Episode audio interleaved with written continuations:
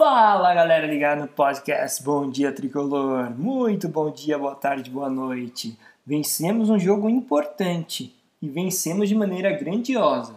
3 a 0 para o São Paulo sobre o Galo no Morumbi, devolvendo o placar do primeiro turno. E antes de falarmos do jogo em si, vamos fazer um panorama de como ficou a situação do São Paulo na tabela do Brasileirão depois dessa vitória. O São Paulo chegou a 53 pontos e voltou a abrir 7 pontos de vantagem para o segundo colocado, o próprio Atlético Mineiro. O Atlético tem os mesmos 26 jogos que o São Paulo. E em terceiro lugar vem o Flamengo, que tem 45, 8 a menos que o São Paulo. Mas a diferença é que o Flamengo tem dois jogos a menos em relação ao São Paulo atualmente. Ou seja, o Flamengo consegue diminuir essa vantagem para dois pontos. Então, nesse momento, se a gente for pensar, o maior rival do São Paulo na tabela é o Flamengo é ele quem a gente precisa secar nas próximas rodadas. E outros dois times que estão numa situação ali parecida com a do Flamengo são o Palmeiras e o Grêmio, porque ambos têm 41 pontos, mas têm dois jogos a menos, ou seja, eles podem chegar a 47 e diminuir a diferença para o São Paulo para 5 pontos. Mas mesmo essa vantagem do São Paulo para esses rivais, né, Flamengo, Grêmio e Palmeiras, ser uma vantagem que parece maior do que é por conta dos jogos a menos, é muito importante que ela exista porque coloca uma pressão grande para cima desses times. Porque quando eles entrarem em campo para descontar esses jogos a menos, eles já vão entrar com aquela pressão de saber que o São Paulo já fez a parte dele e já está longe, né? Então não é aquela mesma situação que todo mundo tem o mesmo número de jogos e aí você entra em campo fazendo o seu resultado sem saber o resultado do seu adversário. Todo mundo vai entrar em campo já sabendo que o São Paulo já fez o resultado positivo e está na frente. Então eu acho que foi importante essa vitória do São Paulo sobre o Galo para aumentar a vantagem e deixar essa questão aí da pressão maior sobre os perseguidores.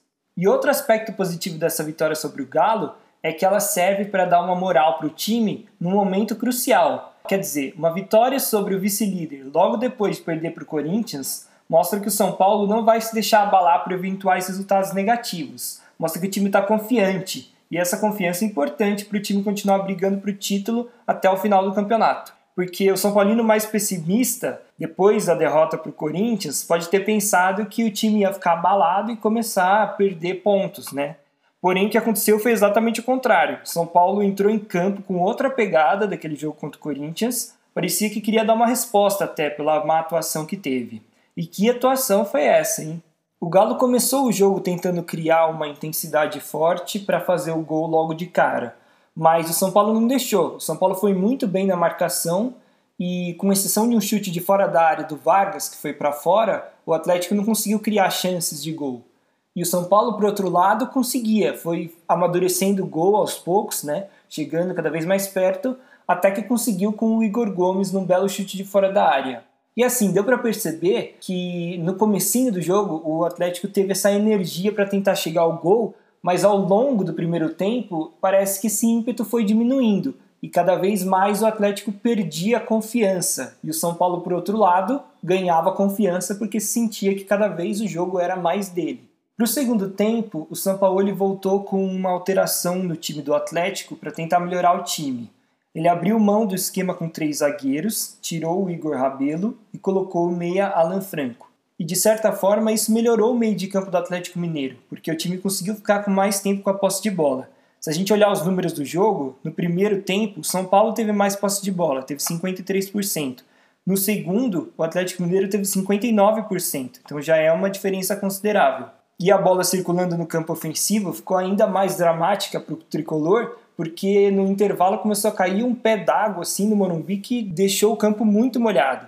Então, você deixar o seu adversário né, no seu campo ali trocando bola num campo molhado sempre corre risco de vir um chute de fora da área né, e entrar no gol. Mas não foi isso que aconteceu. O São Paulo conseguiu marcar muito bem o Atlético, conseguiu superar esse momento mais dramático assim do jogo. Continuou marcando muito bem, e a verdade é que o Galo praticamente não criou nenhuma chance boa de gol em todo esse período que ele teve a bola no pé. E aos poucos o jogo começou a voltar para o controle do São Paulo, assim como foi no primeiro tempo. E ficou de vez no controle do São Paulo aos 30 minutos do segundo tempo, quando o Alan, não o Alan Franco que entrou, o Alan foi expulso depois de uma entrada no Daniel Alves. Ele já tinha levado um cartão amarelo por uma discussão que ele teve com o Tietê e aí no meio de campo deu uma chegada sem visar a bola, só no corpo do Daniel Alves para matar a jogada, recebeu o segundo cartão amarelo e foi expulso. E o legal é que o São Paulo conseguiu aproveitar a superioridade numérica que ele teve para matar o jogo, quando ele fez dois gols na reta final. Então, de maneira geral, eu acho que o São Paulo fez uma partida excelente. E eu acho que tem dois motivos principais para o desempenho do São Paulo ter sido tão bom e superior ao do Atlético Mineiro. Primeiro foi isso que eu já destaquei do empenho que o time teve em fazer uma marcação sobre todos os jogadores do Galo. São Paulo não deixou o Atlético Mineiro respirar, ficava mastigando muito, tentando desarmar o time o tempo todo. E um número que demonstra isso é o número final de desarmes do jogo. O São Paulo conseguiu desarmar o Galo 19 vezes, enquanto que o Atlético só conseguiu 9. Né? Isso mostra como o time mordeu e conseguiu dificultar o, sistema, o trabalho do sistema ofensivo do Atlético Mineiro. E o segundo motivo foi a excelente escalação do Fernando Diniz. O substituto natural para o Luciano seria o Pablo, que tem jogado como centroavante na ausência de um dos dois atacantes do São Paulo. Mas o Pablo não vem bem, não está jogando muito bem. E aí o Diniz resolveu tentar com o Tietê, colocou o Tietchan na mesma função que faria o Luciano, quer dizer, o Tietchan ficou na linha de frente mesmo, como se fosse um atacante, e ele foi muito bem nessa função. Ele atrapalhou muito a saída de bola do Atlético Mineiro, que é um aspecto fundamental para o time do Galo conseguir jogar bem, e ainda participou muito do jogo, né? Ele vinha buscar bolas, assim como faz o Luciano quando ele está em campo. Então isso é muito mérito do Fernando Diniz. E até nas redes sociais São Paulinos comentaram que foi uma espécie de nó tático do Diniz sobre o São Paulo. E a verdade é que foi mais ou menos isso mesmo, porque o Diniz colocou um jogador ali que ele sabe que se movimenta muito bem, que compõe o meio de campo, que volta para marcar. Então isso criou uma superioridade numérica ali no meio de campo, né? Porque apesar do Tietchan ter como uma principal posição o ataque, ele voltava para recompor muito bem a lateral e o meio de campo na hora de se defender. E além de ir bem na escalação, o Diniz também foi muito bem nas substituições ao longo do jogo. Ele colocou o Vitor Bueno, que deu assistência para o segundo gol do Sara, colocou o Toró, que puxou o contra-ataque e fez o terceiro gol do São Paulo. Então, assim, Diniz tem muitos méritos hoje, a nota dele é nota 10. E outro jogador que fez uma partida praticamente impecável foi o Robert Arboleda. Cara, o que esse zagueiro jogou não é brincadeira. Nas poucas vezes que o São Paulo errou na saída de bola ou perdeu uma bola no meio de campo que proporcionou um contra-ataque para o Galo, o Arboleda estava lá para salvar. Uma partida gigante do equatoriano. Pelo lado direito, o Juan Fran também fez uma partida sensacional. Ele anulou o Keno e o Guilherme Arana ali pelo lado dele, não deixou esses dois jogadores jogarem e teve um papel fundamental para que o time não fosse vazado para aquele lado e fosse criado um desequilíbrio na parte defensiva. Né? O Igor Gomes e o Sara também foram gigantes. Ambos fizeram gols, mas também ajudaram clareando muitas jogadas. O Igor Gomes tem se destacado muito por conseguir clarear essas jogadas no campo defensivo, ou seja, quando o time está tentando sair com aquela saidinha de bola futsal e está apertado, o Igor Gomes é um jogador que se destaca por conseguir clarear a jogada para o time sair jogando com a bola no pé. E o Sara, por outro lado, vai muito bem encontrando espaços no campo ofensivo. Ele sempre acha uma jogada interessante para o São Paulo tentar e criar uma jogada ofensiva para o time finalizar para o gol. E isso é muito bom porque acaba fazendo com que o time fique completo. O Brenner também foi muito bem nesse jogo. Apesar de ele não ter feito gol, ele voltou muitas vezes para ajudar na saída de bola, de maneira muito parecida com o que o Luciano faz. Parece que ele entendeu que sem o Luciano em campo, ele teria que assumir essa responsabilidade por alguns momentos. E ele fez isso muito bem. O Volpe também defendeu muitas bolas nessa partida e apesar de não ter feito nenhuma defesa assim sensacional, em todas as bolas que ele defendeu ele não deu rebotes, né, para os atacantes do Atlético Mineiro. Agarrou firme os chutes que vieram, mesmo depois que começou a chover e a bola estava molhada, pesada, escorregadia.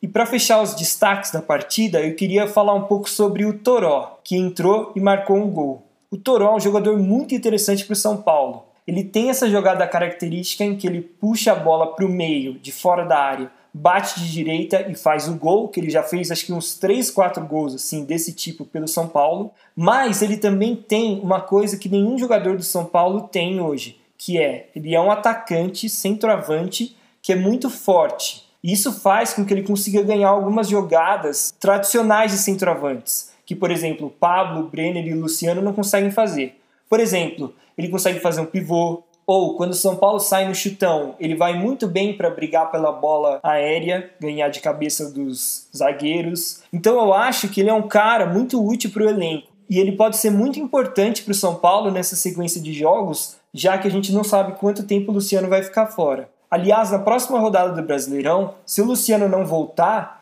o Diniz não vai poder colocar o Tietê, porque o Tietê levou o terceiro cartão amarelo dele nesse jogo contra o Galo e vai ter que cumprir suspensão automática. Então pode abrir aí uma vaga para o Toró, né? Ou então ele pode ir com o Pablo, com o Vitor Bueno, né? Tem várias opções. Mas antes da próxima partida do Brasileirão, que é contra o Fluminense, o São Paulo vai enfrentar o Grêmio pela Copa do Brasil. O São Paulo descansa nesse fim de semana, ele não joga, e aí na quarta-feira que vem, 9h30, vai ser Grêmio São Paulo em Porto Alegre, que é a primeira partida da semifinal da Copa do Brasil. Vamos ficar de olho no que, que acontece até lá para a gente saber que time que vai entrar em campo. E antes de encerrarmos esse podcast, uma informação importante é de que o Júlio Casares vai ter uma reunião com o Raí nessa sexta-feira, agora dia 18, para convidá-lo a permanecer no São Paulo até o final da temporada, que termina em fevereiro. Então existe uma chance do Raí ficar, o que eu acho que seria muito bom para manter esse clima de harmonia que existe dentro do time hoje e não correr o risco de tumultuar a comissão técnica com uma possível saída do Raí, né, que respaldou tanto o Fernando Diniz quando ele estava sendo criticado. E uma última notícia antes da gente encerrar é que a diretoria de São Paulo fez uma proposta de renovação de contrato com o Juan Fran. O Juan Fran tinha contrato agora até dezembro e a gente ainda não tem a certeza de como vai ser essa renovação de contrato, porque pode ser que seja apenas uma extensão até o fim da temporada, né, até fevereiro, ou se ele vai conseguir renovar por pelo menos mais um ano, até dezembro de 2021. Mas é uma situação que está em negociação e deve ter uma definição aí nas próximas semanas. Beleza, galera? Vamos ficando por aqui então. Lembrando que nesse final de semana não tem jogo do São Paulo, já que o próximo jogo é contra o Grêmio na Copa do Brasil, quarta-feira da semana que vem, dia 23 de dezembro. E até lá, é claro, eu vou aqui me informando das principais notícias para passar para vocês e vocês ficarem ligados de tudo que acontece de dentro de São Paulo. Muito obrigado pela audiência e até a próxima!